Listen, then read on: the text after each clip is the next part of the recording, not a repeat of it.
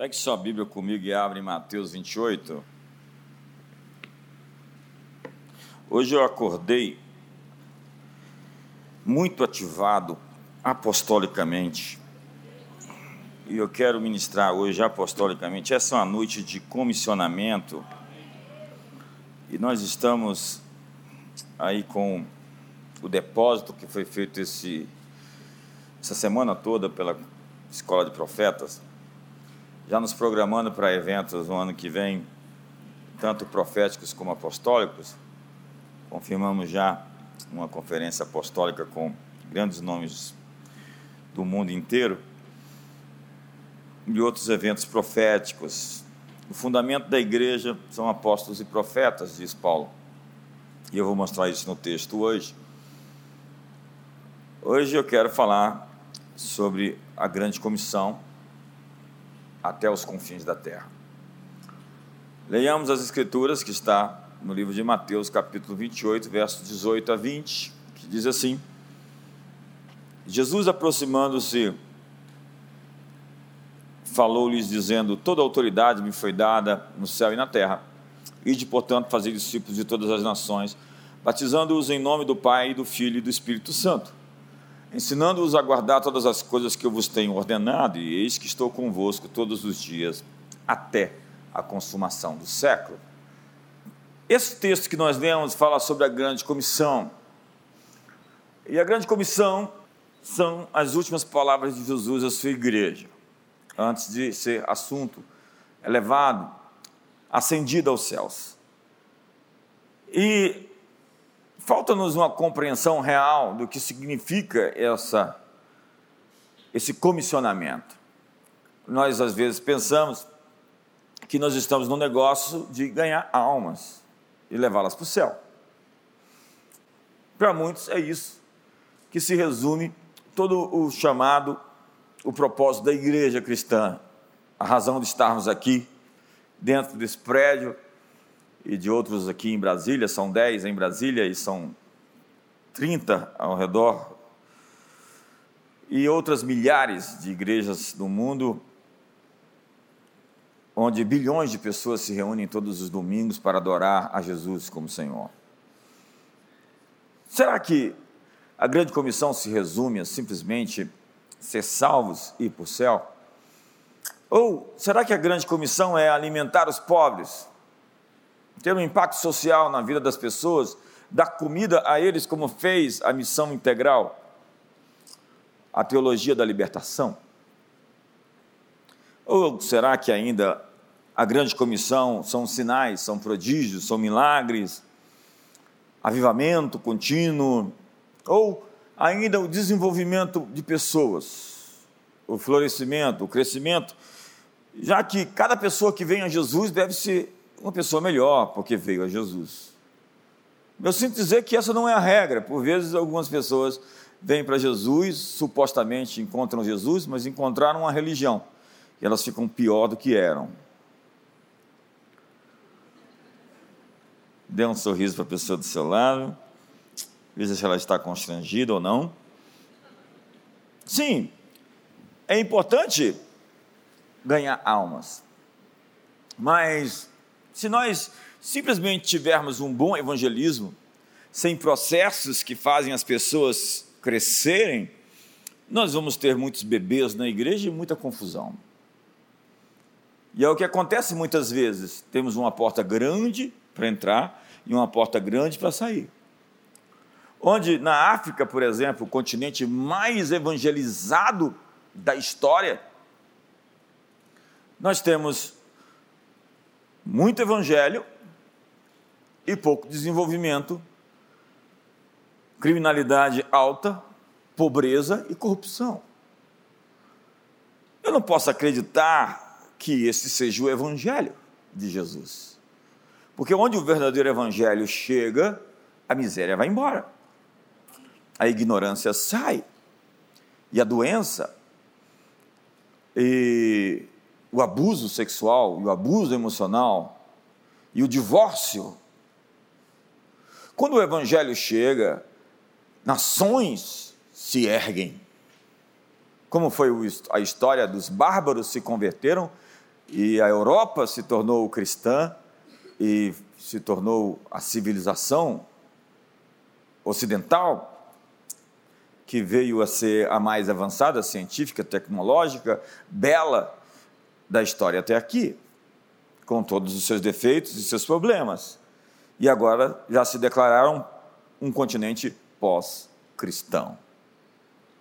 Sim, é importante desenvolver pessoas. Pessoas precisam crescer, e digo, cada um de nós que se converte deve ser um melhor pai, uma melhor mãe, um melhor empreendedor, um melhor cidadão, uma melhor pessoa. Porque se isso não aconteceu, nós encontramos outra coisa que não seja Jesus. Devemos desenvolver pessoas, mas se nós só conseguimos olhar para nós mesmos, nós nos tornamos um gueto.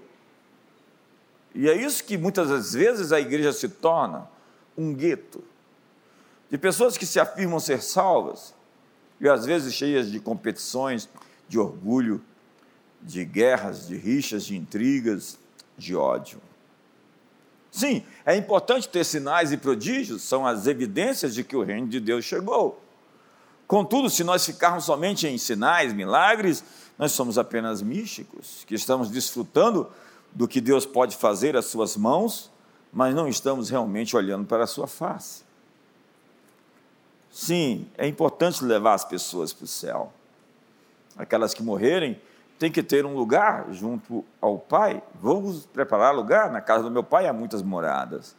Mas se, no entanto, nós não entendemos a ressurreição que é a nossa vida depois da vida após a morte, quando todos vamos voltar a viver em um corpo glorificado, se nós demonizamos a matéria, nós pensamos somente como gregos, gnósticos, platônicos, e não estamos vivendo a verdade da, verdade, da palavra de Deus, estamos sendo enganados, dizendo que esse sistema ou esse mundo jaz do maligno e que a nossa pátria não é daqui da terra, sendo que não foi isso que Paulo quis dizer, nem tampouco Jesus.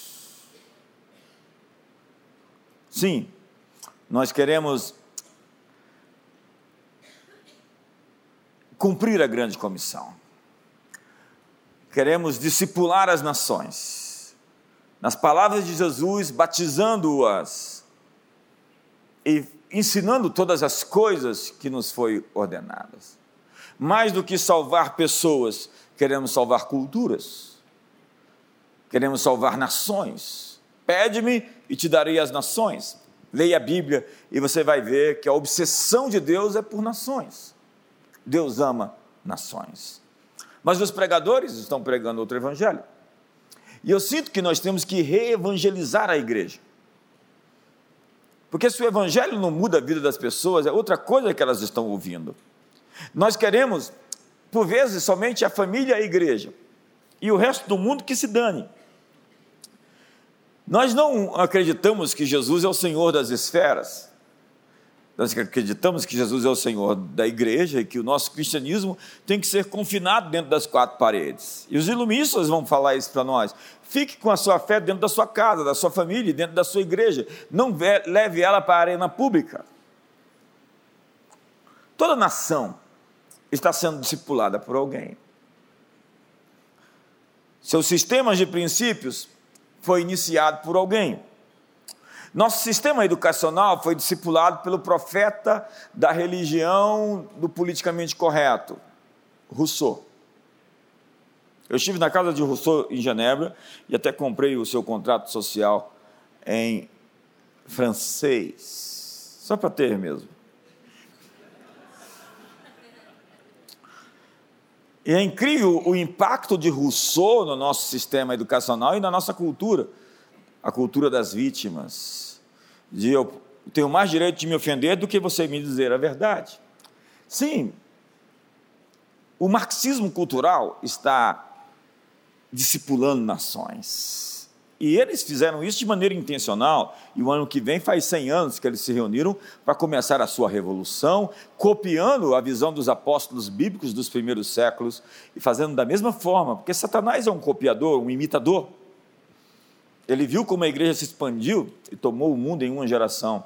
E em três séculos o império, o império romano se dobrou diante do carpinteiro crucificado. Satanás, um psicólogo milenar, observou como isso foi feito e resolveu reproduzir a forma como isso foi feito para expandir o seu mundo de trevas. E enviou falsos apóstolos, como Gramish Marcuse, Horkheimer, enfim. Nós queremos ir para o céu, sermos arrebatados, e o Islã quer as nações. Eles estão ocupando a Europa. Eles querem discipular as nações e trabalham de maneira intencional.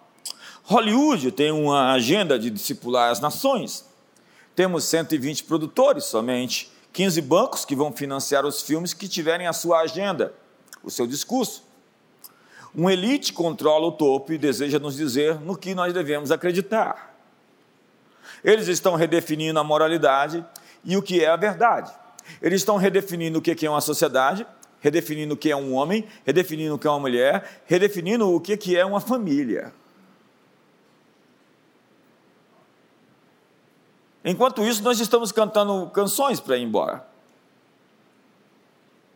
Hoje, uma elite iluminada ensina em nossas universidades. Professores, ativistas políticos, infectados com o vírus do marxismo, e nos dizem também, os jornalistas, o que é notícia, o que não é. Se tem fake news, tem o widen news, quando eles escondem qualquer coisa que não mereça uma divulgação que não corrobore com a sua agenda. E eles nos servem em cargos políticos.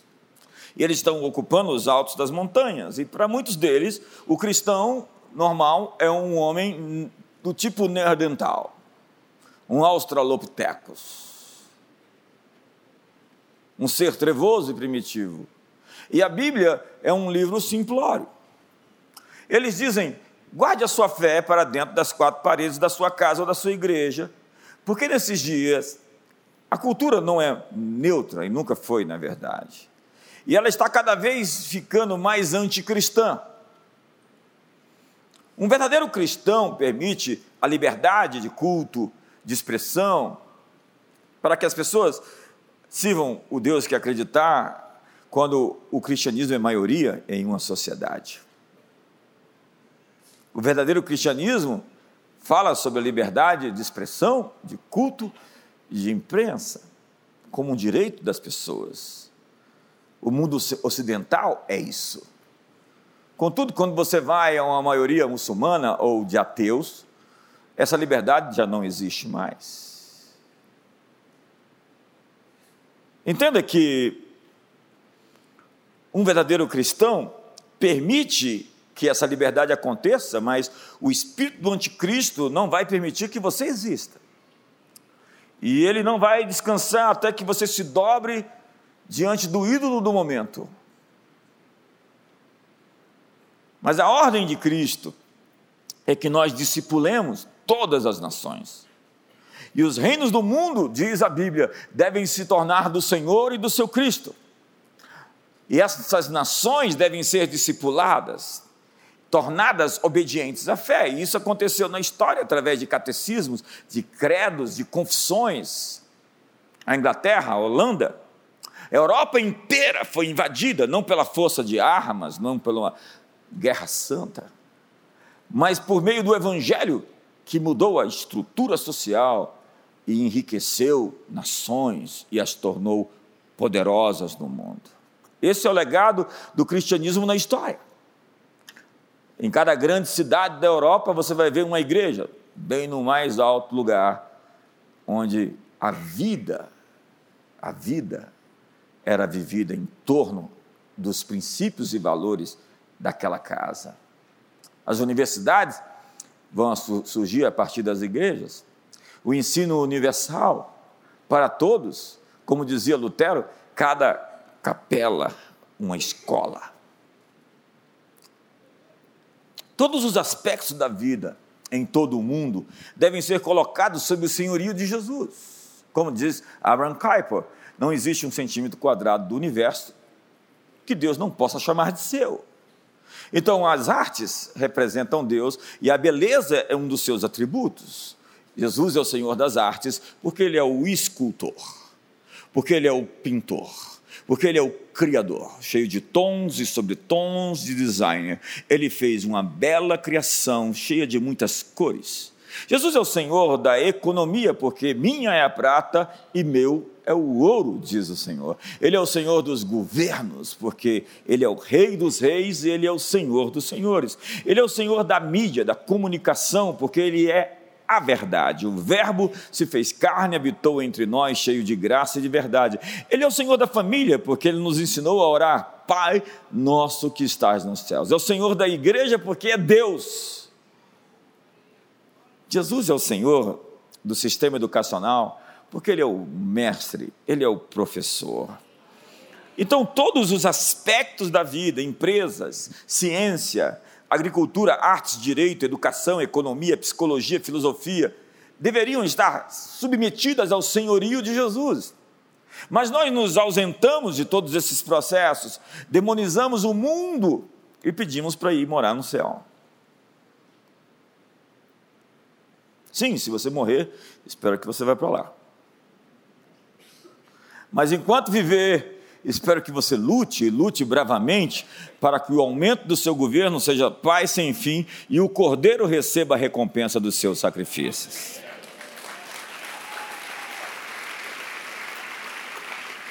em meio a toda essa guerra cultural, essa guerra espiritual, nós recebemos armas que são poderosas em Deus, diz Paulo para destruir fortalezas, desfazendo sofismas, levando todo o pensamento cativo à obediência de Cristo. E nós somos capazes de destruir tudo que o inimigo levanta em oposição a esse senhorio de Jesus. Não, Jesus não está perdendo. Não, a igreja não está perdendo. Nós estamos em modo avanço, em modo ocupação, em modo apostólico. O nosso problema é que nós temos cultos aos domingos, e esquecemos na segunda-feira que devemos continuar brilhando em nossas esferas públicas com o Evangelho de Jesus, que é o poder de Deus para a salvação de todo aquele que crê. Então, estamos aqui pregando o Evangelho no domingo, num QG, um quartel-general, equipando os santos para que essa semana eles vão às ruas e mostrem o que, que é que Deus pode fazer na vida das pessoas. Me ajuda aí.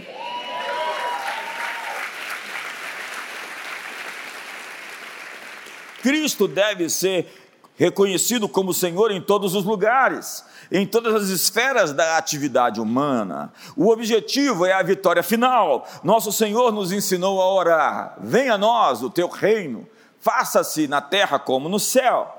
Oramos para que as ordens de Deus sejam obedecidas na terra, assim como obedecidas pelos anjos e os santos no céu. É a celestialização da terra não a sua demonização, como alguns cristãos que adaptaram-se à visão helênica do mundo absorveram essa cultura. Quando Paulo diz olhai para o alto, onde Cristo habita, ele diz você tem uma referência celestial para a terra. Não estamos falando de um governo governado por pastores. Não, não é isso. Nós queremos um governo cujo código legal está solidamente fundamentado nas Escrituras. Os governantes civis devem ser ministros de Deus, juízes que temem a Deus e julgam com retidão, governantes que temem a Deus e proclamam justiça e não o interesse do mais forte contra o mais fraco, empreendedores que ganham dinheiro e sabem criar ecossistemas onde todos sejam favorecidos.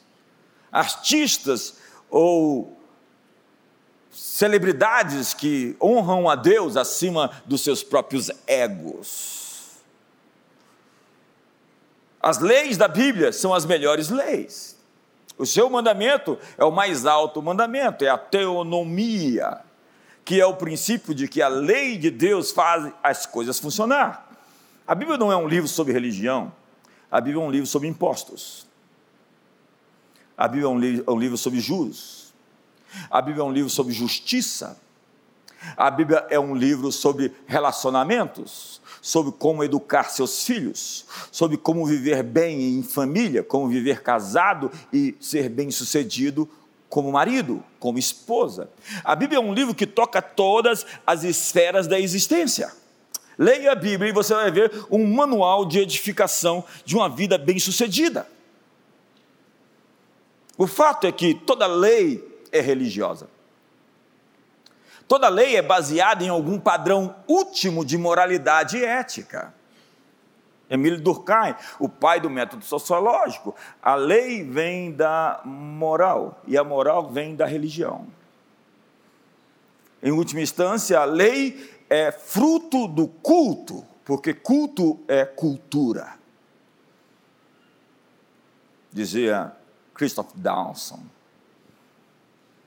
Toda lei é baseada em algum padrão último de moralidade. Cada sistema jurídico é fundado no valor final desse sistema. E esse valor final é o Deus desse sistema. Hoje, Satanás quer luciferizar a humanidade, onde cada um de nós se tornou um demônio, um diabo. Nós somos os juízes finais dos nossos atos. Meu corpo e minhas regras diz: eu sou o meu Deus. É o homo Deus do Yoho, Yovo Noah Harari. Que a eternidade pode ser conquistada mediante a ciência e você não precisa de Deus para ser eterno. Dentre outras falácias e sofismas.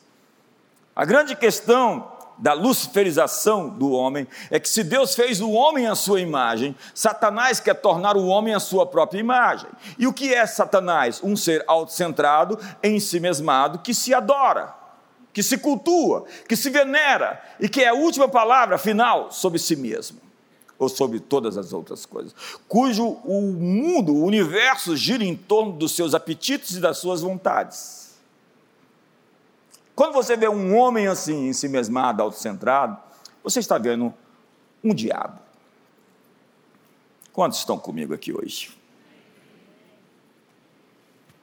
A fonte da lei para a sociedade é o Deus dessa sociedade. Todas as sociedades são teocráticas. O islamismo não esconde isso. Mas o marxismo, sim. O cientista político Eric Voegelin fala sobre religiões seculares, religiões políticas. Para ele, nazismo, iluminismo, positivismo, comunismo, socialismo são religiões políticas. Todas elas têm um sistema de culto e uma realidade final, uma escatologia, até uma soteriologia. A diferença é que uma sociedade que não é cristã, é uma teocracia de um falso Deus. As pessoas dizem: não leve os seus princípios cristãos para as tribunas públicas, mas você pode levar os seus princípios marxistas, mas você pode levar os seus princípios de positivistas, você pode levar os seus princípios nazistas e taxistas. Quando Deus instruiu os israelitas sobre a entrada deles na terra de Canaã, ele os advertiu para não adorarem o sistema legal dos pagãos. Não faça conforme os povos da terra. Por essa causa o Senhor está os tirando da terra. A terra está vomitando os seus moradores. Esta é a única escolha que nós temos a fazer. Ou nós temos princípios cristãos na sociedade, ou nós temos princípios pagãos. Ou nós levamos os princípios de Deus para a economia, para a política, para a educação, para o sistema de artes e entretenimento. Ou os pagãos vão nos enfiar goela abaixo os seus valores, tentando discipular os nossos filhos com essa agenda de reinvenção do que é um homem. Então se pergunta para a candidata à Suprema Corte nos Estados Unidos o que é uma mulher. Ela diz: Eu não sei o que é mulher, não sou bióloga.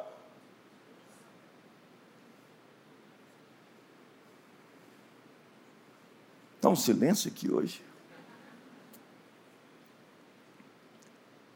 Segundo os humanistas, as civilizações simplesmente ascendem e caem através de um mecanismo natural, ou um mecanismo evolutivo. Mas a Bíblia diz que a chave para a história das civilizações é o juízo, é o julgamento. Entenda, o mal não é sólido. Pergunte à Grécia, pergunte à Babilônia, Pergunte ao Império Egípcio. Pergunte ao Império Mesopotâmico, pergunte aos grandes povos da antiguidade, pergunte a Roma, veja suas ruínas, veja o seu poderio, como virou objeto de observação arqueológica. O mal não é sólido. Aquilo que as pessoas estão edificando hoje, a parte de Deus, vai derreter não tem consistência, não vai permanecer. Vi o ímpio prosperar no seu caminho, voltei, ele não estava mais lá.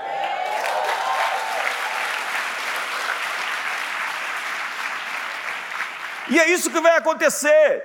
Há pessoas que têm complexo de divindade. Sinto dizer que eles vão encarar o fato que se existe só um Deus todo-poderoso, assentado no trono do universo, que vai julgar os segredos escondidos dos corações dos homens. Então nós temos muita gente que acredita que o mal vai durar. É um ciclo, é um momento, é uma etapa, é uma fase. Obviamente que dentro dessa espiral, os ciclos vão diminuindo. A justiça exalta a nação, diz Salomão. A justiça exalta a nação, mas o pecado é um opróbrio para as nações. Deus programou o mundo para funcionar de certa forma. Jesus disse: a terra é automate, é a raiz da palavra automática, está no automático. Caso os princípios sejam quebrados, o sistema entra em colapso. Eu tenho um telefone que funciona de certa forma. E se eu não usá-lo da maneira como ele foi feito para ser usado, ele vai entrar em colapso ele vai dar defeito. Seres humanos foram feitos de certa forma, e nós temos o manual de como fomos feitos, a maneira como devemos funcionar. Quando nós quebramos esses princípios, nós começamos a funcionar errado. E é por isso que as pessoas estão cheias de complexos emocionais, cheias de crises existenciais, porque elas estão ultrapassando linhas. A palavra é anomia, é sem lei ou autonomia, eu sou minha lei. Sem dizer que o homem pode fazer planos, mas a resposta certa dos lábios vem do Senhor. Para o homem há caminhos que são perfeitos, mas só Deus tem a palavra final sobre qualquer tema. Você precisa do manual do fabricante para saber como é que você funciona e para não viver com a cara quebrada. Se uma nação obedece os princípios e os valores, ela prospera e se desenvolve. Tem que dizer para o ministro da Economia que juros altos não é uma coisa boa. Tem que dizer que impostos surram o povo, esgotam os bens materiais de uma nação. A Bíblia diz: não haja nenhum pobre no meio de vocês, porque a pobreza tem filhas bastardas. E os judeus, eles foram ensinados então a colaborar para extinguir essa grande tragédia social. A Bíblia é cheia de princípios, e por esses princípios, por esses mandamentos, em os observar, em os cumprir, o homem viverá, o homem terá vida. A história é um aviso para todas as nações. Se Deus fez isso com aquelas culturas, com aqueles povos, com aqueles impérios, o que fará com o resto de nós? Entenda, está no automático, não é que Deus julgou, não, é que Deus fez conforme regras, as pessoas não obedeceram, e se eu colocar o meu pé aqui, certamente eu vou cair. Existem regras, princípios em todas as esferas das relações humanas como existem regras newtonianas, regras da física. É como um algoritmo que foi programado, e a rebelião, certamente, é a garantia de que o julgamento está próximo. Tem coisas que não tem como dar certo. O 2 mais 2 igual a 4. Você pode prever onde vai chegar aquela pessoa com aquele orgulho, com aquela arrogância. A soberba precede a ruína.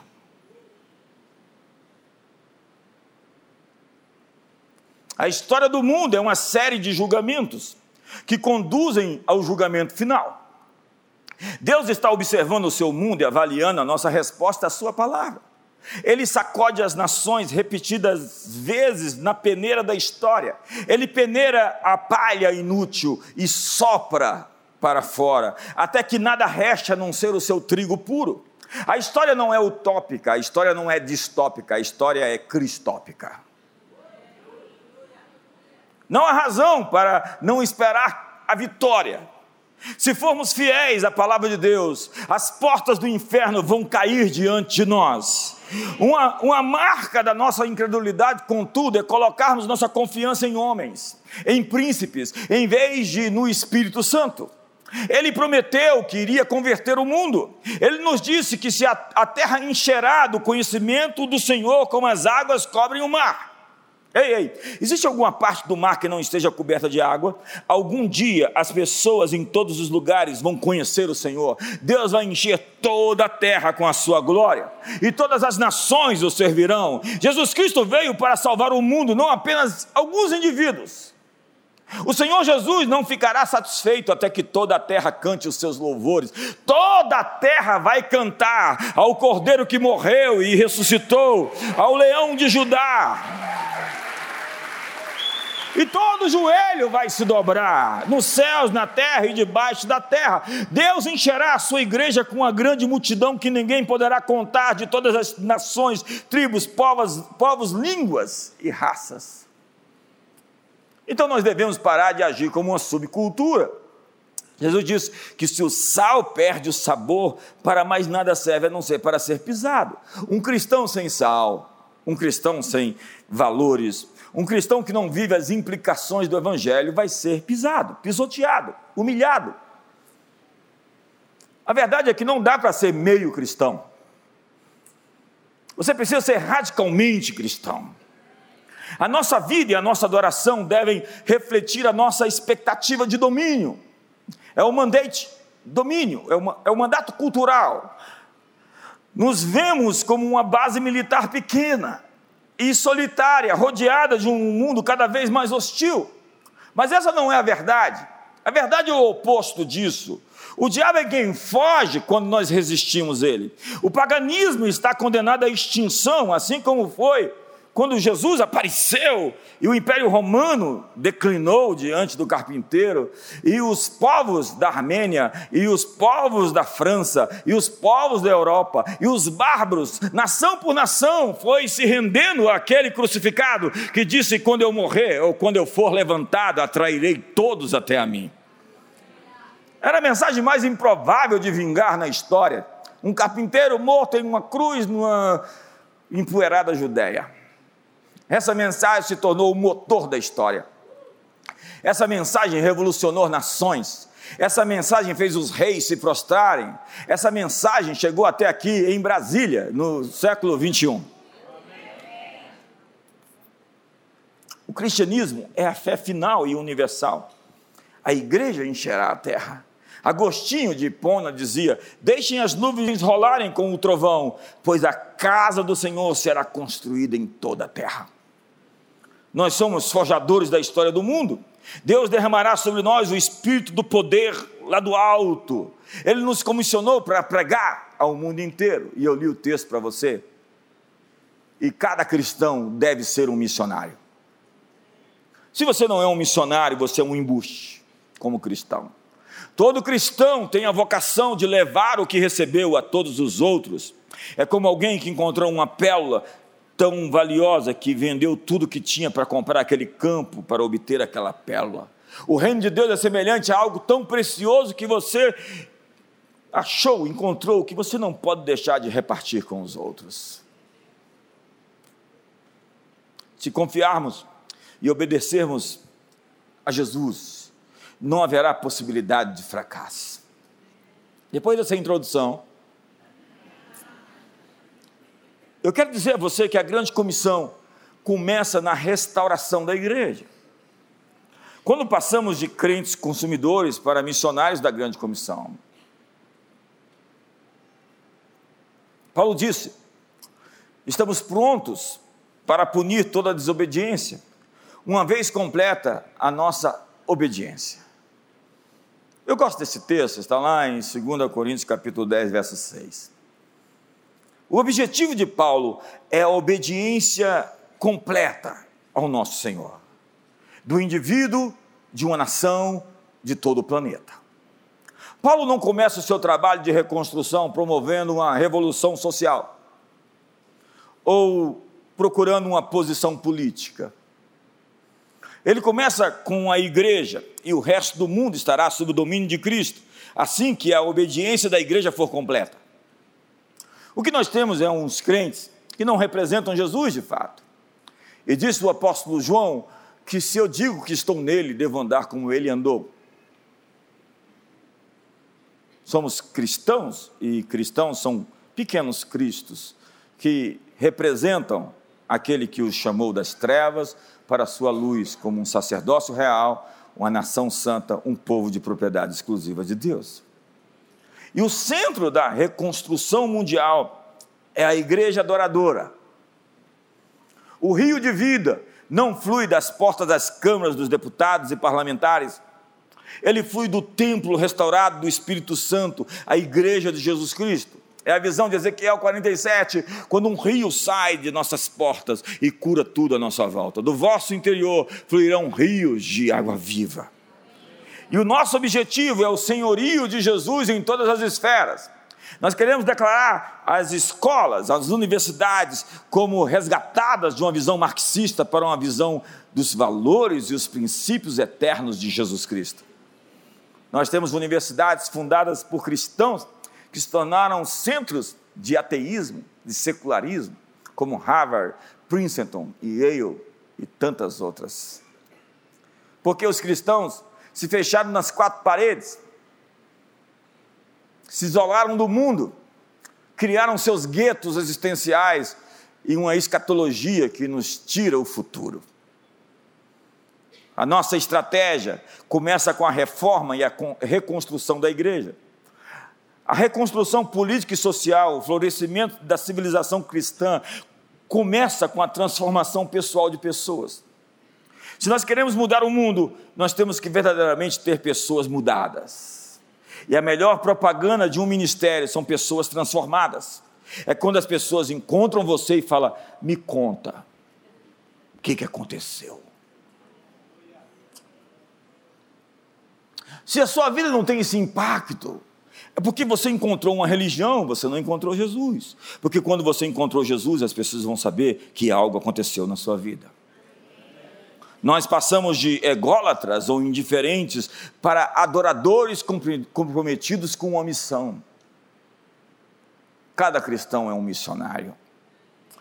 E quando Moisés pediu a Faraó a liberdade dos israelitas, ele não disse: permita-nos iniciar uma república cristã. Ele disse: Deixe o meu povo ir me celebrar no deserto. Nós queremos sacrificar, nós queremos adorar. O que Moisés dizia para Faraó: Nós queremos adorar o nosso Deus. O assunto central entre o Egito e Israel era a questão da adoração. Tudo tem a ver com adoração. A quem adoramos? Diante de quem nos prostramos? Quem é a nossa prioridade máxima? Tudo flui disso. A primeira proposta de Faraó para Moisés foi: vai adorar, mas Fique no mundo, fique no Egito. Chamou Faraó Moisés e Arão e disse: Ide, oferecei sacrifícios ao vosso Deus nessa terra, aqui no Egito. Ei, não sai do Egito, fica na igreja e fica aqui também. Continua nos inferninhos, aqui comigo. Há pessoas com a vida de adoração sem transformação. Há pessoas com remorso, elas vêm para o culto e choram, choram, choram, voltam para o mundo e continuam fazendo as mesmas coisas. Sinto dizer que você precisa de um novo nascimento. Crentes que precisam de uma salvação. Adoram a Deus sem mudança de vida. Adoram, porém permanecem no Egito. Deus não aceitaria um sacrifício na terra da escravidão. A segunda proposta de Faraó foi: sacrifique, mas não vá longe demais. Então disse Faraó: Deixar-vos-ei ir, para que ofereçais sacrifícios ao Senhor, vosso Deus, no deserto. Somente que quando saindo, não vades muito longe, orai também por mim. Olha só, fica tão espiritual isso, né? A segunda proposta é: sacrifiquem ao Deus de vocês, mas não se afastem da influência do Egito. Há cristãos hoje que ainda moram na divisa do Egito com o reino e ainda têm consigo sincretismos de outros deuses. Eu quero Jesus, mas quero mais uns outros. Não dá, você fica com os outros e larga Jesus, ou fica somente com Jesus.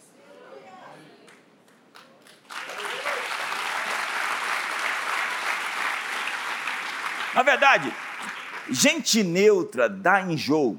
Jesus disse: Eu estou a ponto de vomitar. Por que cocheais entre dois pensamentos? Disse Elias. Se o Senhor é Deus, servia ao Senhor. Se Baal é Deus, servia a Baal. Não dá para ficar no meio termo entre a igreja e o Egito. A terceira proposta de Faraó foi: então Moisés e Arão foram conduzidos à presença de Faraó, e esse lhe disse: Ide então, servi ao Senhor vosso Deus, porém, quais são os que hão de ir? Respondeu-lhe Moisés: Havemos de ir com os nossos jovens, e com os nossos velhos, e com os nossos filhos, e com as nossas filhas, e com os nossos rebanhos, e com os nossos gados. Havemos de ir, porque temos de celebrar festa ao Senhor. Replicou-lhes Faraó: Seja o Senhor convosco, caso eu vos deixe ir, e as crianças. Vede, pois tendes conosco más intenções. Não há de ser assim, ide somente vós, os homens, e servi ao Senhor por isso é o que pedistes, e os expulsaram da presença de Faraó. O que o inimigo está nos propondo é irmos sozinhos e deixarmos nossas famílias no Egito. Faraó está dizendo: vocês podem ir, mas deixem suas famílias para trás. Há muitos homens, mulheres, que vencem coisas na vida e deixam a família para trás, e nenhum sucesso justifica o fracasso dentro de casa. Quando Jacó encontrou Esaú, Esaú com seus cavaleiros, 400 deles, começaram a se movimentar e Esaú disse: Vamos conosco, vamos correndo, vamos rápido. E Jacó disse: Meu senhor, me permita ir no passo do gado. Me permita ir no passo das mulheres e das crianças ele diminuiu o seu ritmo para não perder o seu maior ativo, a sua descendência, a sua família. O diabo está propondo a você, eu quero que você venha, mas deixe para trás a sua casa, a sua família. E nesta eu me lembro da declaração de Josué: eu e a minha casa serviremos ao Senhor. Vamos lá? Eu Pegue na mão da sua esposa e diga: Eu e a minha casa. Quarta proposta de Faraó. E o contexto agora é a nona praga. Eu gosto dessa praga especialmente. Porque o Deus principal do Egito, Deus foi ferindo cada Deus, assim como o livro de Apocalipse. Leia o livro de Apocalipse e veja as pragas de Deus julgando os deuses. Assim como no Egito, Deus estava lançando pragas para julgar os deuses. Cada uma das pragas era direcionada a uma das entidades dos egípcios que eles adoravam. O que Deus estava fazendo é desmoralizando todo o panteão dos deuses dos egípcios, um por um. E agora era a vez de o deus Amun-Ra, o deus principal da adoração dos egípcios, o deus Sol. E Deus agora libera três dias de escuridão, de trevas palpáveis, onde ninguém conseguia nem se, se ver, de tão escuro que estava. Deus estava dizendo: Ha, Amon, Ha, você não é nada. Então Faraó chega com a quarta proposta. Então Faraó chamou a Moisés e lhe disse: Ide servir ao Senhor. Fiquem somente os vossos rebanhos e o vosso gado, e as vossas crianças irão também convosco. Respondeu Moisés: Também tu não nos tens de dar em nossas mãos sacrifícios e holocaustos que ofereçamos ao Senhor nosso Deus. E também os nossos rebanhos irão conosco. Nenhuma unha ficará, porque deles havemos de tomar para servir ao Senhor nosso Deus, e não sabemos com que havemos de servir ao Senhor até que cheguemos lá. A proposta do inimigo Verso 27 ainda. O Senhor, porém, endureceu o coração de Faraó e esse não lhe quis deixá-los ir. Disse, pois, Faraó a Moisés: Retira-te de mim e guarda-te, que não mais me veja o rosto, porque no dia em que vires o meu rosto, morrerás. Respondeu-lhe Moisés: Tá bom, é isso mesmo. Bem disseste: Nunca mais tornarei a ver o teu rosto. O inimigo tem uma proposta para você. Ele aceita que você sirva a Deus miseravelmente. E há pessoas que aceitaram a pobreza de bom grado como parte do pacote da salvação. Mas eu sinto dizer que nessa estação, Deus tem me dado uma palavra. Nós estamos para viver uma era de finanças apostólicas na comunidade das nações. E finanças apostólicas é uma mensagem radical de que Deus vai destronar, assim como destronou os deuses do Egito, do Egito, os poderes espirituais que estão segurando os recursos e as riquezas, para que essas riquezas encontrem caminho para as mãos das pessoas que vão financiar os projetos do reino de Deus.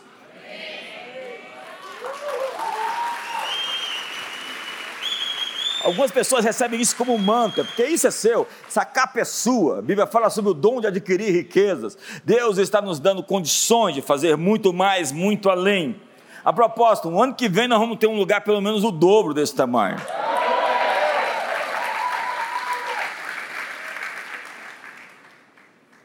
Eu falar para você uma boa notícia aqui que você que vai pagar. Quantos vão pagar isso em nome de Jesus? Eu creio, é, é com você. Sai que é tua, Tafarel. Pega a promessa, essa palavra é para você, se manteceu. Moisés não fez concessões a Faraó de forma nenhuma. Então, depois da última praga, que foi a morte dos primogênitos, chega o ápice do texto. Então, naquela mesma noite, Faraó chamou Moisés e Arão e lhes disse: Levantai-vos, saí do meio do meu povo tanto vós como os filhos de Israel, ide servir ao Senhor como tendes dito. E Moisés disse, oh, faraó, mas você tinha dito que nunca mais ia ver a minha face, porque senão eu ia morrer? Não, Moisés não disse nada disso. Levai também convosco vossas ovelhas e o vosso gado, como tendes dito, ide-vos embora e abençoai-me também a mim. É muito sincrético ele. Ele quer adoração de todos, ele quer adorar todos os deuses. E os egípcios apertavam o povo, apressando-se em lançá-los fora da terra, pois diziam: Todos morreremos. Eles estavam escravizando os judeus, falando: Não, não aguentamos mais vocês, vocês têm que ir embora daqui. Nós queremos vocês livres, vão livres. Os demônios vão falar assim: Olha, nós não aguentamos mais vocês, nós queremos que vocês vão embora. Ei, fica livre, fica livre, porque nós não aguentamos mais. Estamos realmente muito punidos pela presença do Deus de vocês em nosso meio. Tem gente que vai procurar você, não aguento mais, não estou dormindo, eu tenho que pagar aquela dívida para você.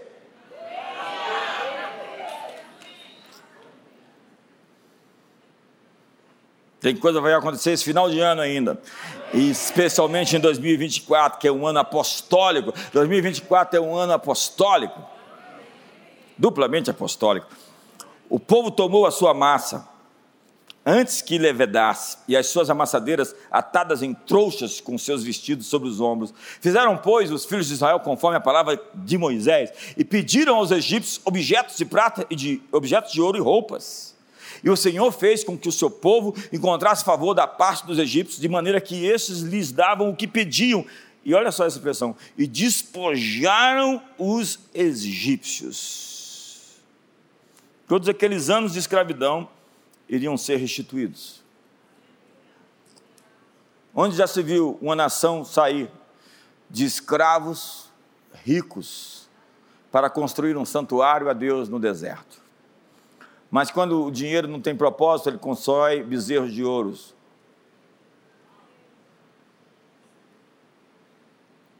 Deus forçou a Faraó a libertar Israel e eles partiram para herdar a terra prometida. Deus iria criar uma nova nação. E a lei que ele iria lhes fornecer iria dar a eles os fundamentos para uma ordem social e um sistema judicial. Mas a coisa mais importante, infinitamente mais, era a adoração. A fé cristã ortodoxa não pode ser reduzida a discussões acadêmicas. A essência da fé é a adoração. O Pai procura adoradores. O Pai está atrás de adoradores. E adoração não é cantar canções ou ouvir sermões, embora isso seja muito importante. Adoração é submissão. Submissão. É o que significa Islã, né? Alguém copiou isso. Adoração é obediência completa. É uma vida rendida. Não é cantar uma canção e depois sair daqui e falar, ah, eu estou por conta de mim mesmo. Adoração é dizer, tu estás no centro, no trono, o que eu devo fazer agora? Adoração é ter uma vida centrada nele. Se a pós-modernidade colocou o homem no centro, como juiz final dos seus atos, a fé cristã colocou Deus no centro. Cristianismo é ter Deus no centro. Adoração é sair do trono da sua própria vida e deixar que Jesus se sente nesse trono.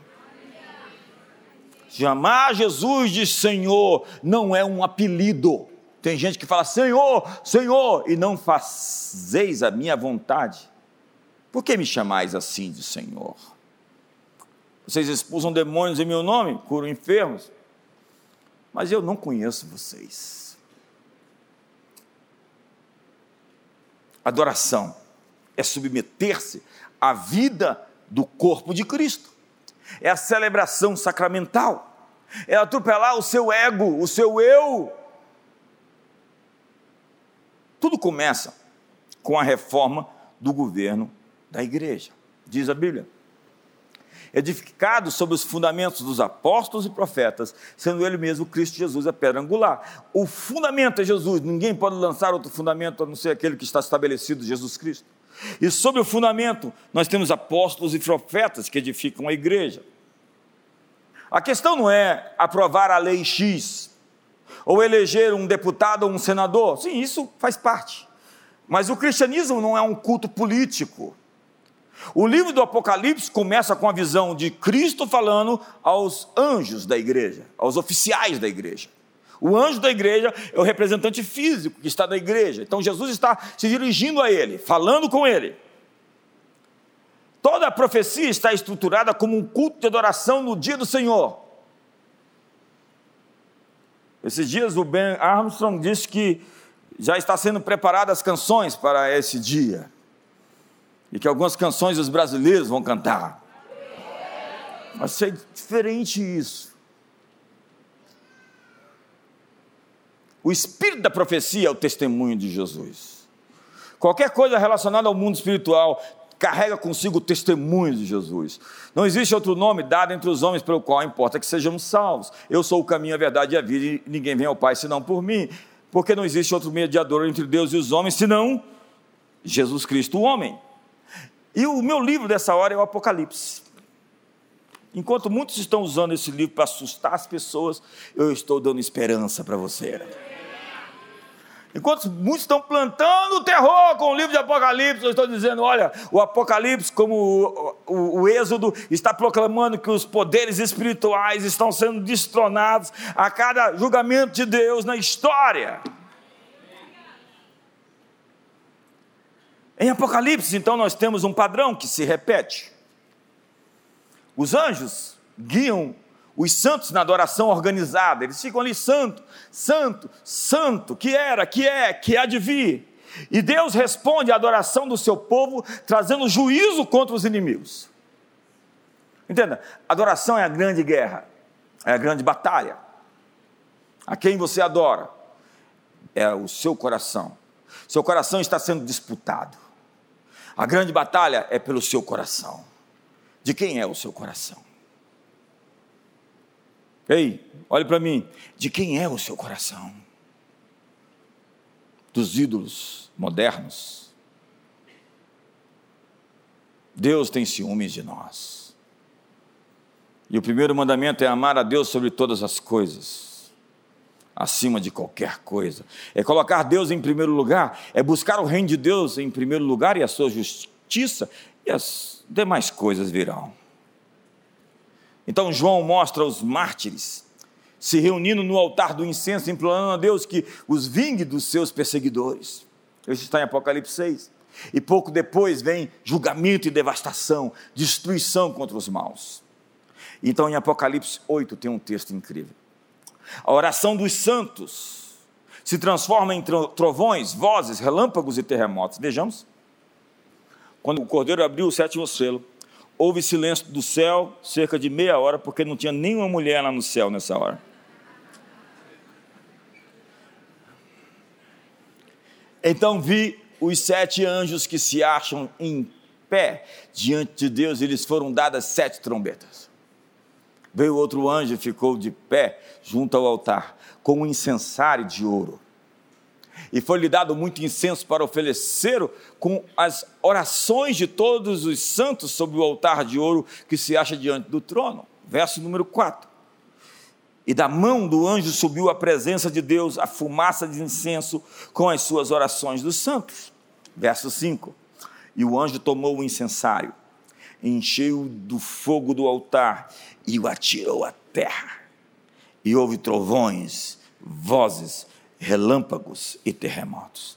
As nossas orações estão chegando nos céus, enchendo o incensário, e quando o incensário é cheio, os anjos atiram para a terra as respostas que se manifestam por meio de trovões, de vozes, de relâmpagos e terremotos. Se prepare, porque os trovões, as vozes, os relâmpagos e os terremotos estão chegando no Brasil.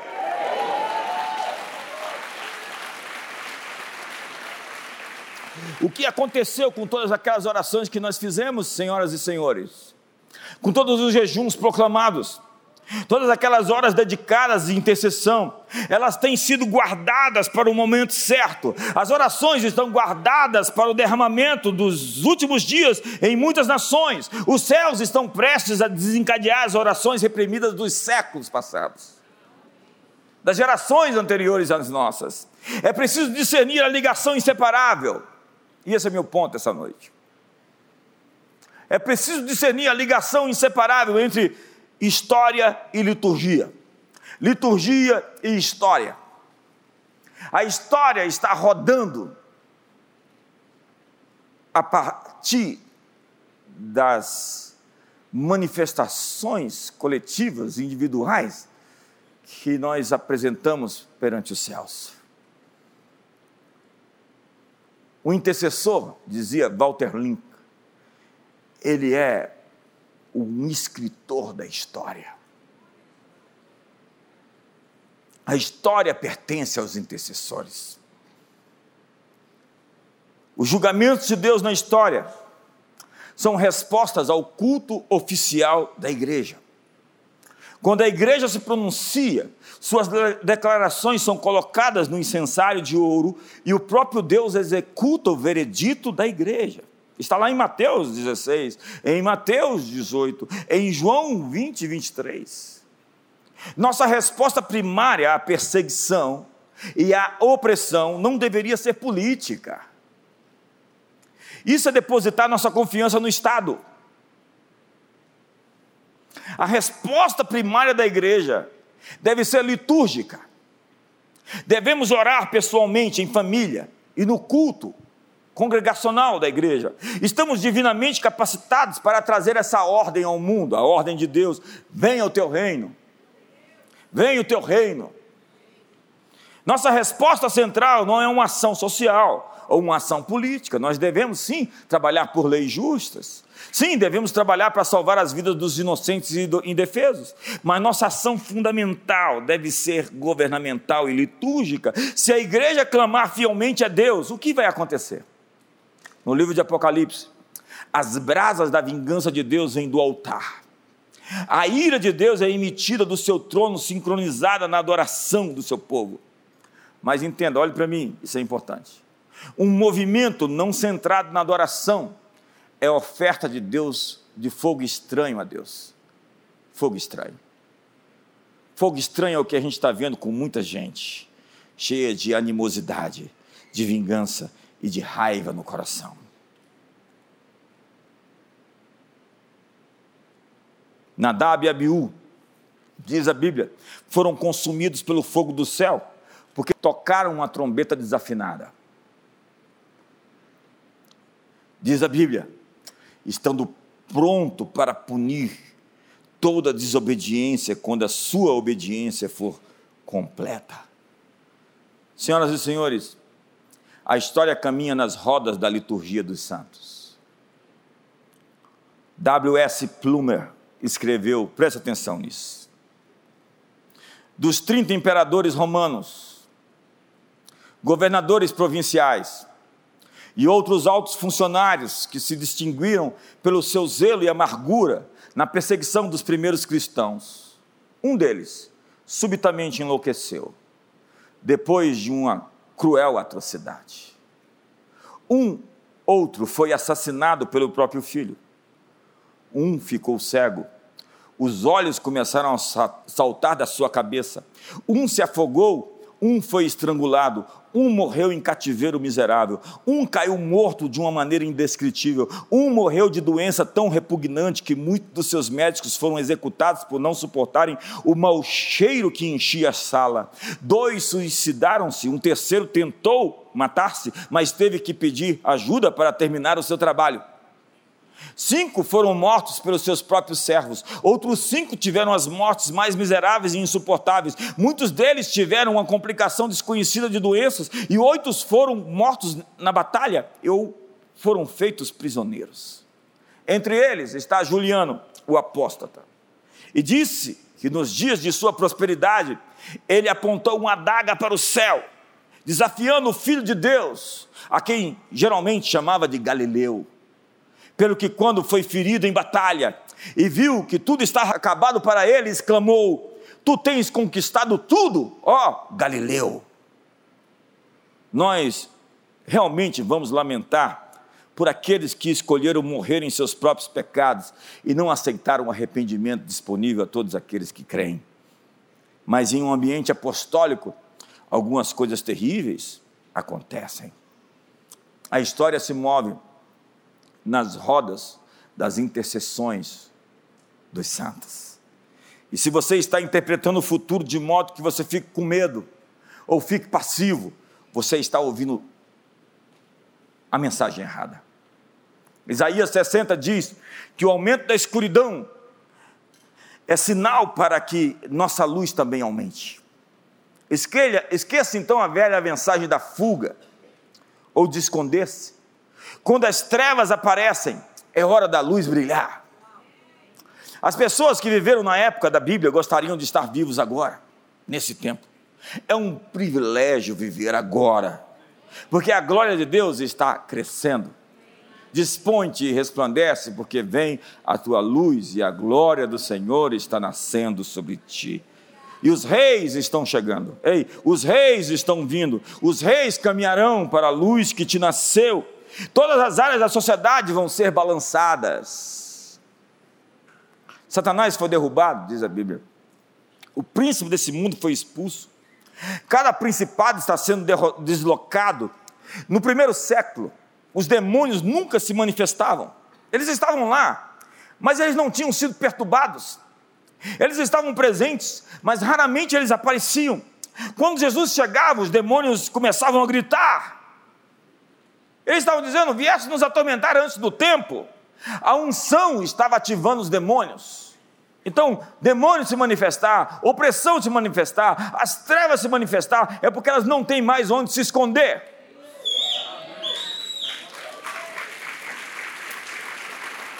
Você está vendo o mundo hoje tão perturbado, não porque os demônios estejam fazendo algo, mas porque o Espírito de Deus está fazendo algo. Esses demônios sempre estiveram presentes, só que agora estão sendo desmascarados. A Escritura diz: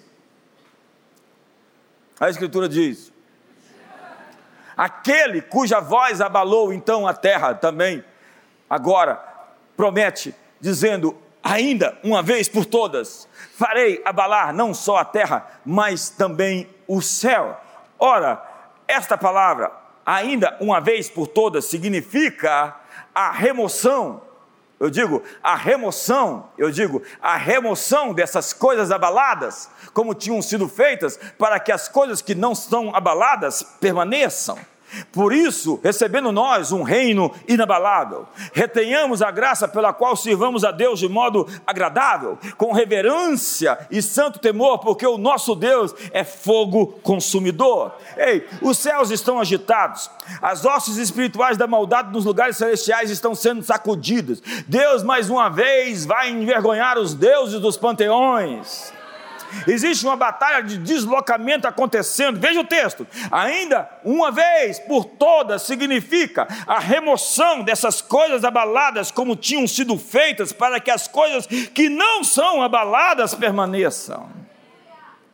A remoção dessas coisas abaladas para que as coisas não abaladas permaneçam é o poder da era por vir se sobrepondo à era presente.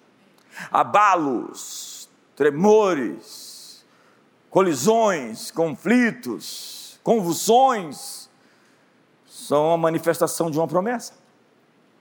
Principados e poderes estão sendo expulsos, mas a saída dos demônios raramente é educada. Por favor, seu Zé Pilintras, sai dele.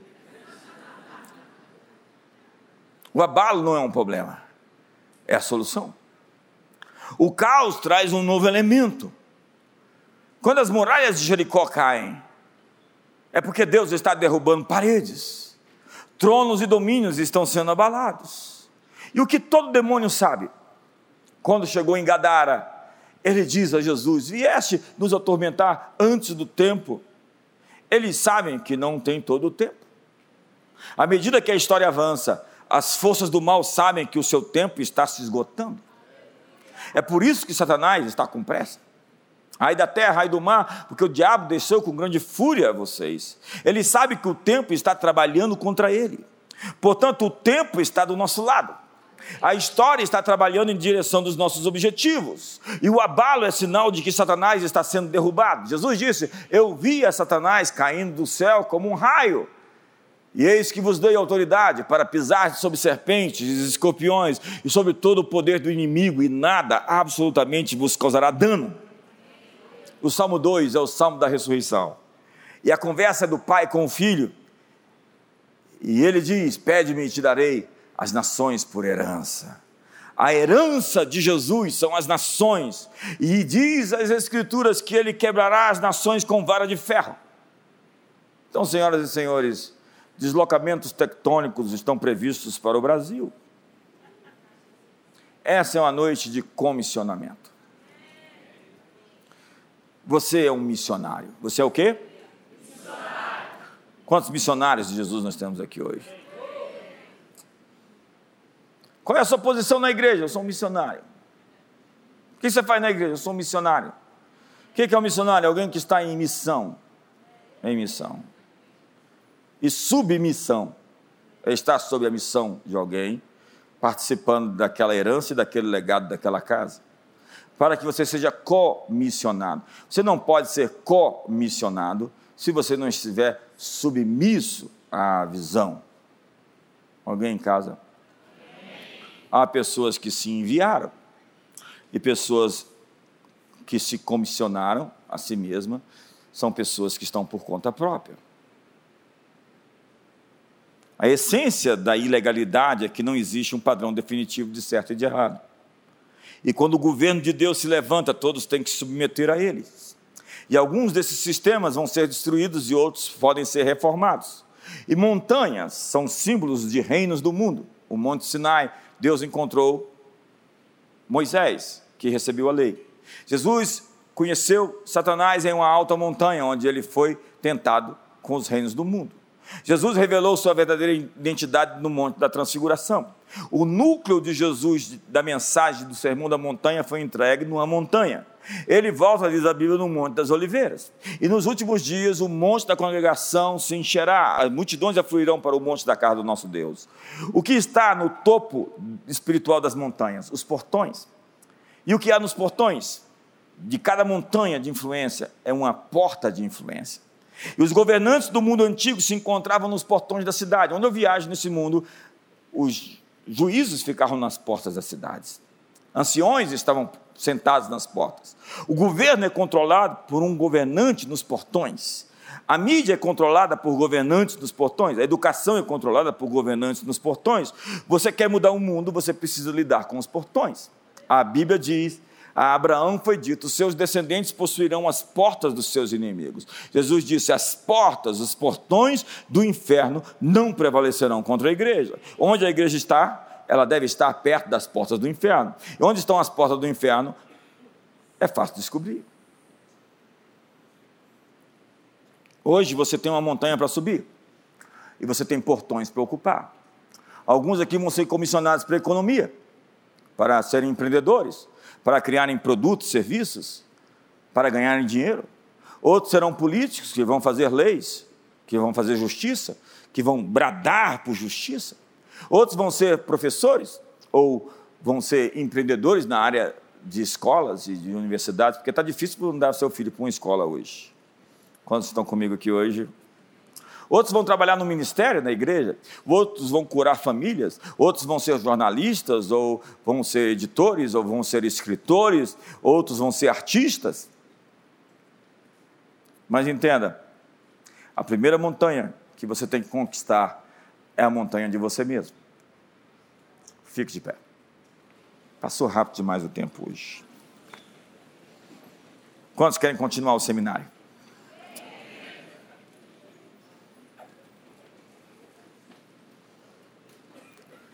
A igreja tem que sair da, do modo sobrevivência. Nós não somos uma subcultura. Eu quero lhe dizer que a guerra vai cessar. As nações adorarão e obedecerão ao único Deus verdadeiro.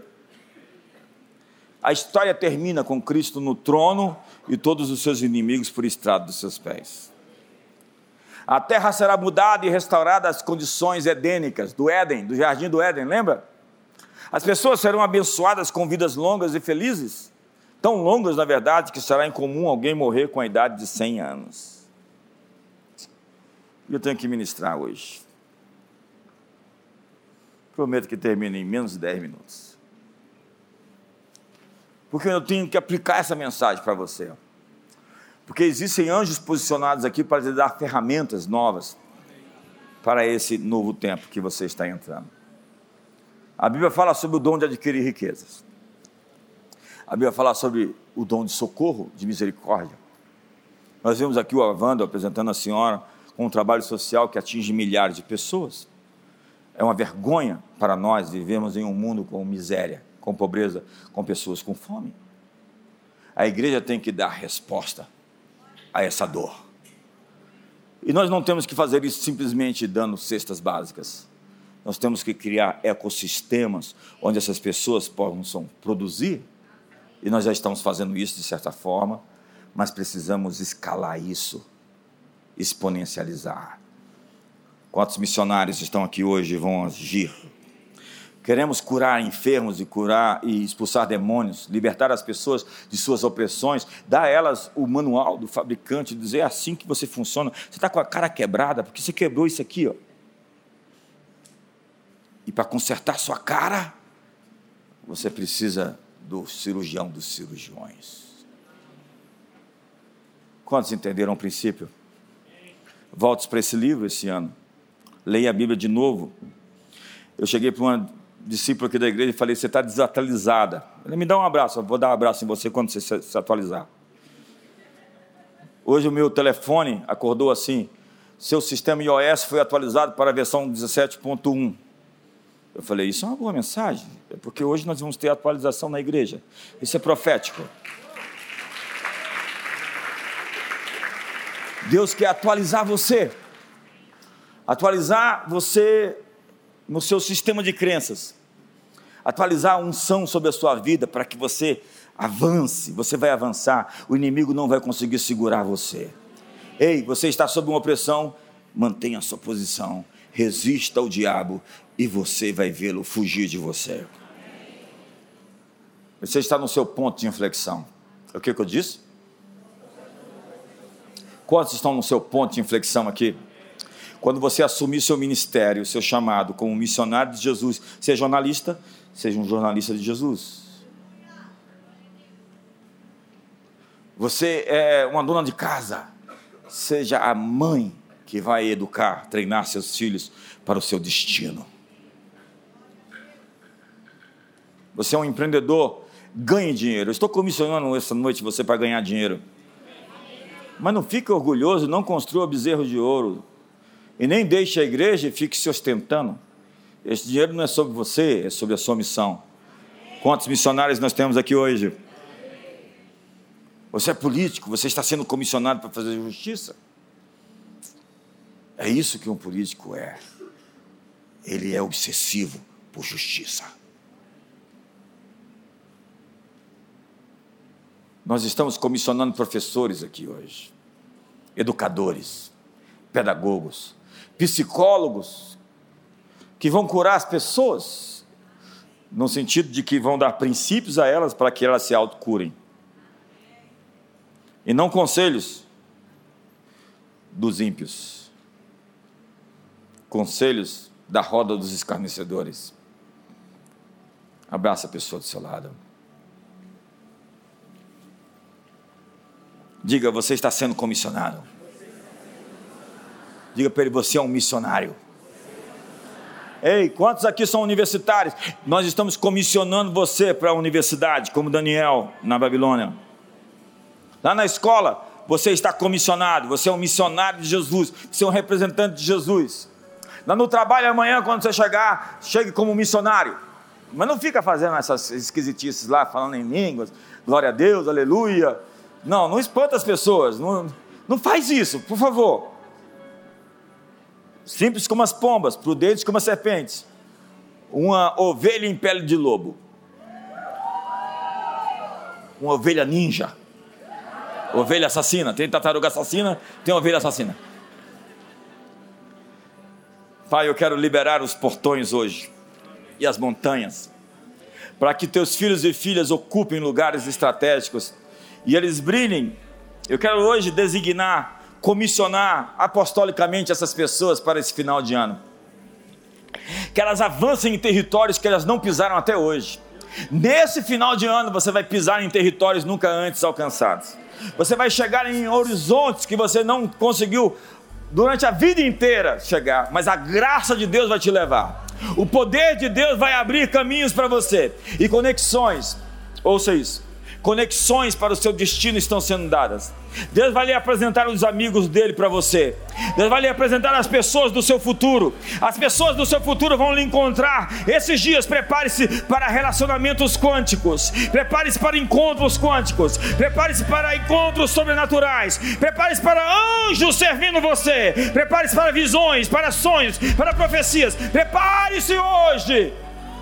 Deus está te dando ferramentas armadura, proteção, cobertura. Ei, você não é promovido sem ser protegido. Você está sendo enviado e você não está por conta própria. Deus está indo à sua frente, à sua retaguarda, à sua direita, à sua esquerda, em cima, embaixo. Deus está com você. Saia da zona do sincretismo. Saia da terra do Egito. Eu capacito você, educador, você psicólogo, você médico. Eu libero você para cumprir seu destino na arena, no mercado, e comissiono empresários aqui para ganhar dinheiro exponencial, para criar produtos e serviços, para ter ideias incríveis, para gerar ecossistemas, para sanar a pobreza, a miséria. Eu libero pastores aqui bispos, apóstolos, profetas, evangelistas e mestres. Eu comissiono apóstolos hoje, dentro e fora da igreja. Seja comissionado hoje para dar frutos e que o seu fruto permaneça. Eu quebro hoje a sentença de miséria na sua vida, de sequidão, de esterilidade. Eu libero você para ter filhos, filhos físicos, biológicos, filhos espirituais, para se multiplicar, para multiplicar o DNA. Essa é a noite de comissionamento. Ide por todo mundo, expulsai demônios, curai enfermos, ressuscitai os mortos, limpai os leprosos. De graça recebeste, de graça dai. E que a paz de Cristo seja convosco e que o amor de Deus, a graça de Jesus e a comunhão do Espírito Santo seja sobre todos. Uma poderosa semana, um final de ano extraordinário